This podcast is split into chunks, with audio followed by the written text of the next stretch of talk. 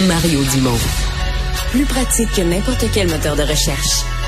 Une source d'information plus fiable que les internets. Pour savoir et comprendre, Mario Dumont. Je réitère que les députés qui n'ont pas prêté le serment d'allégeance prévu par l'article 128 de la loi constitutionnelle de 1867 ne pourront pas prendre part aux travaux de l'Assemblée et de ses commissions parlementaires. Cette décision est finale et sans appel et ne peut, conformément à l'article 41 de notre règlement, être mise en question.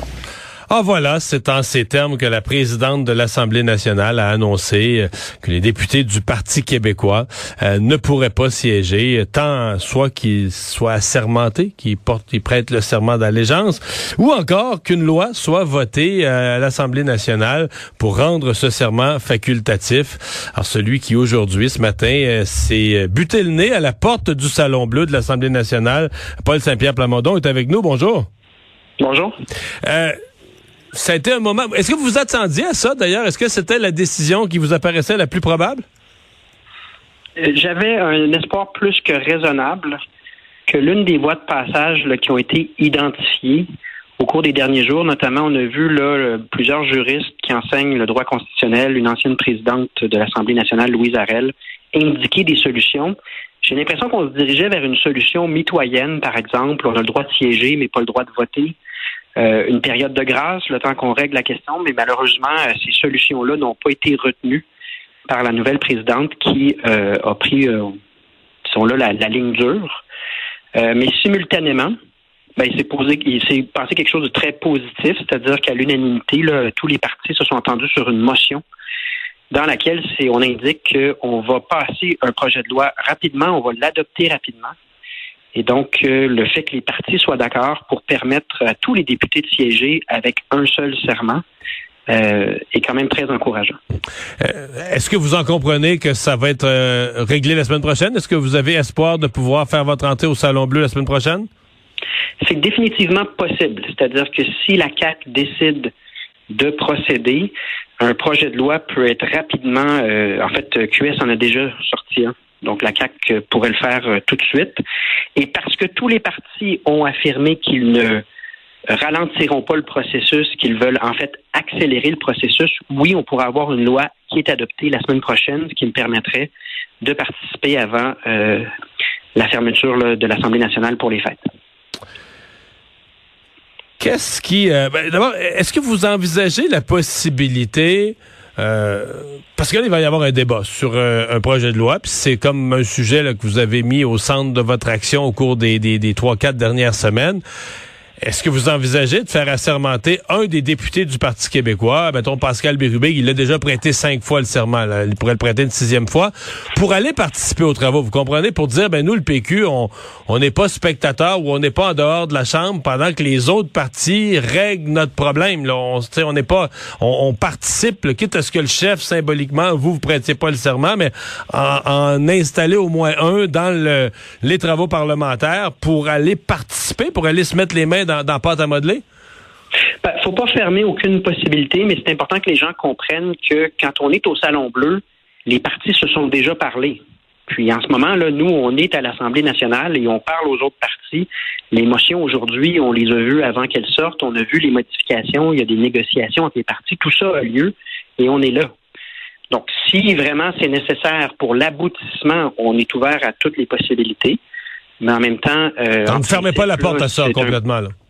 Non, mais c'est ça. Mais en même temps, c'est un projet de loi qui est tellement simple et il y a tellement les discussions existent à l'extérieur de la chambre elle-même. Euh, faut voir, mais en principe, c'est rien de compliqué sur le plan juridique de faire aboutir ce projet de loi-là. Mhm. Comment vous comprenez le changement d'attitude des libéraux qui, mardi, euh, en entrevue, en point de presse à l'Assemblée nationale, des porte-paroles du Parti libéral du Québec disaient, mais pour nous, c'est pas une urgence. Euh, euh, les députés du péquiste se sont placés dans cette position-là. Oui, on est prêt à étudier un projet de loi là-dessus, mais c'est pas quelque chose qui est pressant, c'est pas quelque chose où on irait vite. Et là, euh, le lendemain, mercredi, euh, les libéraux euh, disent non, non, nous, on niaiserait pas, on serait prêt à passer ça vite dans la présente session au besoin, etc. Est-ce que vous leur avez parlé dans la nuit de mardi à mercredi? Est-ce que vous avez vous avez viré le party toute la nuit de mardi à mercredi avec des libéraux? J'aimerais avoir ce pouvoir magique puis m'en vanter, mais c'est pas vrai. Euh, non, c'est une évolution qu'ils ont fait sans qu'on leur parle. Rappelons-nous qu'au débat des chefs, en fait, la majorité des partis disaient que c'était pas une priorité, la monarchie. Donc, pourquoi tout d'un coup on a un consensus fort?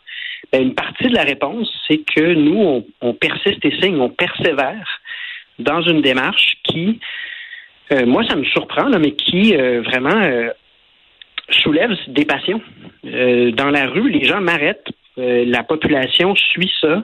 Et euh, tu à peu près le trois quarts de la population québécoise qui pense que ce serment-là doit disparaître puis que ça n'a pas de bon sens. Donc, il y a euh, l'opinion publique qui pèse et le fait que tout le monde, à un moment donné, peu importe le parti, convient que ce serait une bonne chose d'en finir avec le serment, tant sur le plan des prochaines cohortes de députés que sur le plan du débat actuel là, qui moi, ça me surprend à quel point ce sujet-là a pu euh, occuper autant d'espace, mais je crois que ça vient chercher euh, des vraies questions historiques de domination coloniale du peuple québécois, puis de toutes sortes de manières de discriminer les francophones ou de les humilier.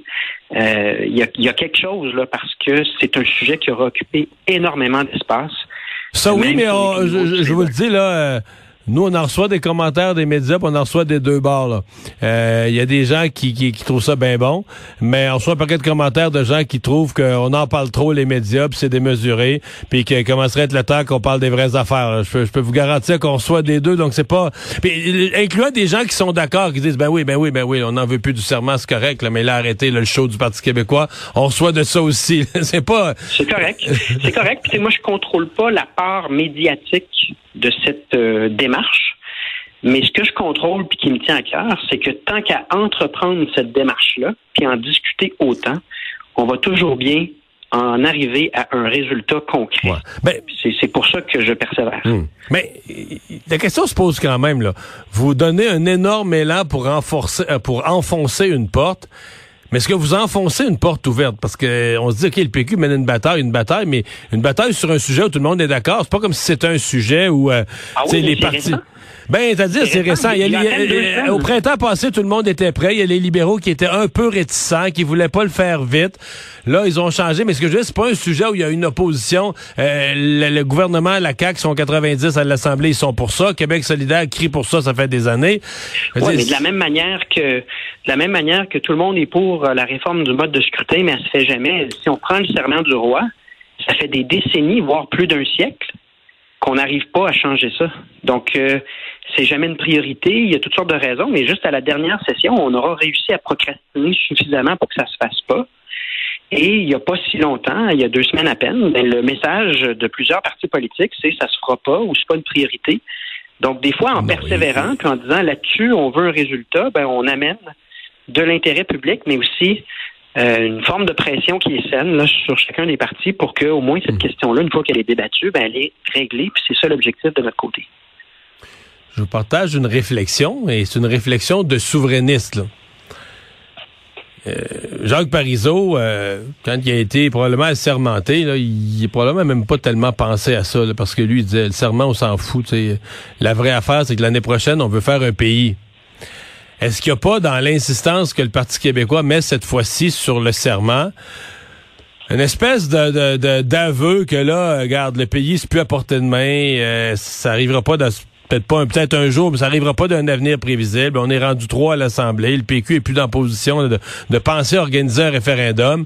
Fait que n'étant plus capable de, mener la véritable bataille, ben on va faire des petites victoires. En attendant, on va essayer de gagner des petits points, de faire des, petites victoires, mais ce ne sont pas des, des, prix de consolation dans l'histoire du PQ par rapport à, à ce que Parizeau ou Bouchard ou Lévesque ont essayé de faire? Ben, euh, moi, mon constat, c'est qu'on réussit quand même une remontée dans les sondages qui n'est pas négligeable, mais qui n'est pas, en effet, euh, qui nous place pas euh, non plus là, dans des chiffres de hmm. l'époque de Jacques Parizeau, mais la pente, elle remonte.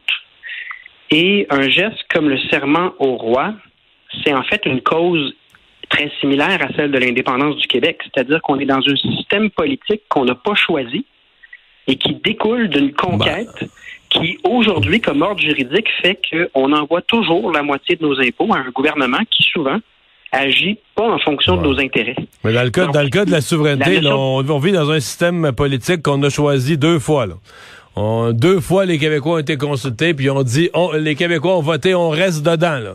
Oui, mais ils n'ont jamais voté pour le, modèle politique qu'on a en ce moment, puis c'est normal qu'ils remettent en question un système politique qui crée une telle distorsion et qui a des gestes comme le serment au roi, là, qui, de la vie des trois quarts des Québécois, n'a pas vraiment de sens. Donc, se battre pour la démocratie, je viens de donner une entrevue en Écosse, puis je parlais avec les Écossais qui sont un peu dans une situation similaire, puis euh, un peu de la même manière, ils considèrent que les gestes qui permettent l'affirmation d'un peuple dans une démocratie où on décide pour nous-mêmes et par nous-mêmes, se libérer de la couronne britannique qui a quand même marqué l'histoire du Québec en termes de préjudice subis tant aux Québécois qu'au peuple autochtone, c'est pas rien non plus. Je comprends qu'on est dans le symbole, mais c'est pas euh, non significatif. Et bien honnêtement, c'est parce qu'on m'a posé la question durant la campagne, lors du deuxième débat. J'ai répondu spontanément, puis j'avais pas préparé de réponse à ce niveau-là, c'est ce que j'en pense. Et tout le reste découle de cette réponse-là dans la mesure où je ne suis pas prête à changer d'idée, que je suis plus à l'aise à suivre mes convictions. Donc, il faut voir aussi que tout n'est pas que stratégie en politique. Il y a des fois, on répond ce qu'on en pense, puis on décide de être fidèle à cette pensée-là, puis ça a toutes sortes d'effets, euh, un effet boule de neige, on pourrait dire. Mais si au moins, au terme de tout ça, cette question-là, elle est réglée, ben ce sera ça de régler, puis on aura du temps en masse pour se consacrer à ce qui me passionne, c'est-à-dire l'indépendance du Québec ou d'autres combats légitimes comme le français. le fait de m'intéresser puis de militer pour qu'on protège le français ne m'empêche pas d'être indépendantiste pour autant. Vous n'avez pas voulu forcer la, la sergent dame à vous sortir Manu Militari, à vous embarquer sur son, à vous embarquer sur son épaule comme une poche de grain, pour vous sortir dans ses bras? Non, non. moi, je pense vraiment que quand on veut faire des réformes ou faire avancer la société avec des changements, ça prend un mélange de persévérance, et aussi de respect de l'institution. C'est-à-dire que la sergent d'armes, elle, a fait son mandat. par ailleurs, elle est très sympathique. Là, je l'avais déjà croisée, puis c'est quelqu'un de très gentil. Elle, elle, exécute son ordre. Donc, il n'y a aucune raison que ce soit acrimonieux. Au contraire, on, a échangé quelques sourires en se disant, on fait chacun ce qu'on peut, puis je vous remets mes papiers, puis on se reparle un peu plus tard. Euh, c'est important, je trouve, pour la démocratie québécoise qu'on démontre que même quand il y a des gestes euh, puis des situations assez grave. Là. Je ne peux pas siéger à, à titre d'élu. On est capable de mener ces débats-là dans le respect de l'institution, mais surtout aussi des gens qui sont euh, partis de cette institution-là. C'était sympathique, alors que le moment est quand même euh, hautement symbolique. Donc, euh, c'était un de mes objectifs. Ça je suis bien content de cet aspect-là. J'ai une dernière question parce que ce matin euh, à LCN, à l'émission, on a suivi la période des questions. La, la, première question de chacun en direct. Les libéraux ont choisi de poser leur première question de la session sur la pénurie de main-d'œuvre, ses conséquences, le manque d'infirmières et autres. Euh, Québec solidaire a choisi de poser sa première question sur euh, le pouvoir d'achat, les gens qui, qui, qui, arrivent pas à fin du mois avec l'inflation. vous, vous avez pas, vous avez pas pu siéger, mais je vous permets quand même de. si le Parti québécois posait une première question de la session, ça aurait été quoi le sujet?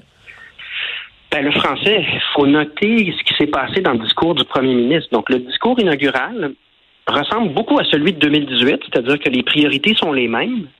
Et sur le français, se glissent deux propositions qui ont été refusées dans le projet de loi 96 et qui sont les propositions du Parti québécois. La première, c'est une immigration 100% francophone. La deuxième, c'est d'avoir des objectifs puis des marqueurs de mesure de l'évolution du français.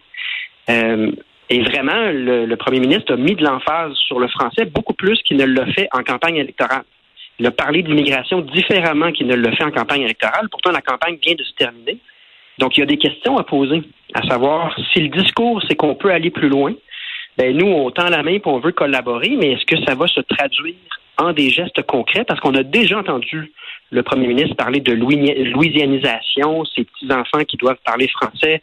On l'a entendu parler de cohésion sociale, de suicidaire. Tous les mots utilisés, des fois, du côté du premier ministre, ne collent pas avec ses politiques publiques. Donc, est-ce que ça va se traduire par du concret? Euh, moi, ça aurait été une question euh, assez fondamentale sur la question du français, évidemment. Paul Saint-Pierre Plamondon, merci d'avoir été là.